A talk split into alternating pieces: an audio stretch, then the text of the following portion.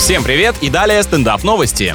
В одной из китайских провинций невеста надела на свадьбу подаренные женихом украшения общим весом 60 килограммов, из-за которых не смогла самостоятельно передвигаться. Неспособность сделать выбор и остановиться на чем-то одном иногда превращается в настоящее наказание. Жадность девушку сгубила. Фотографии с необычной торжественной церемонии разлетелись по интернету и стали набирать популярность среди пользователей. Всем остальным мужчинам остается только надеяться, что это не превратится в настоящий тренд, обязательный к выполнению, когда делаешь предложение.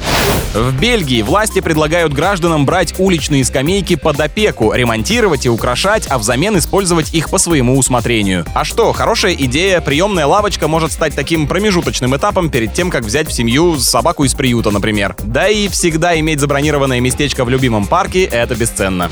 На этом пока все. С вами был Андрей Фролов. Еще больше новостей на нашем официальном сайте energyfm.ru.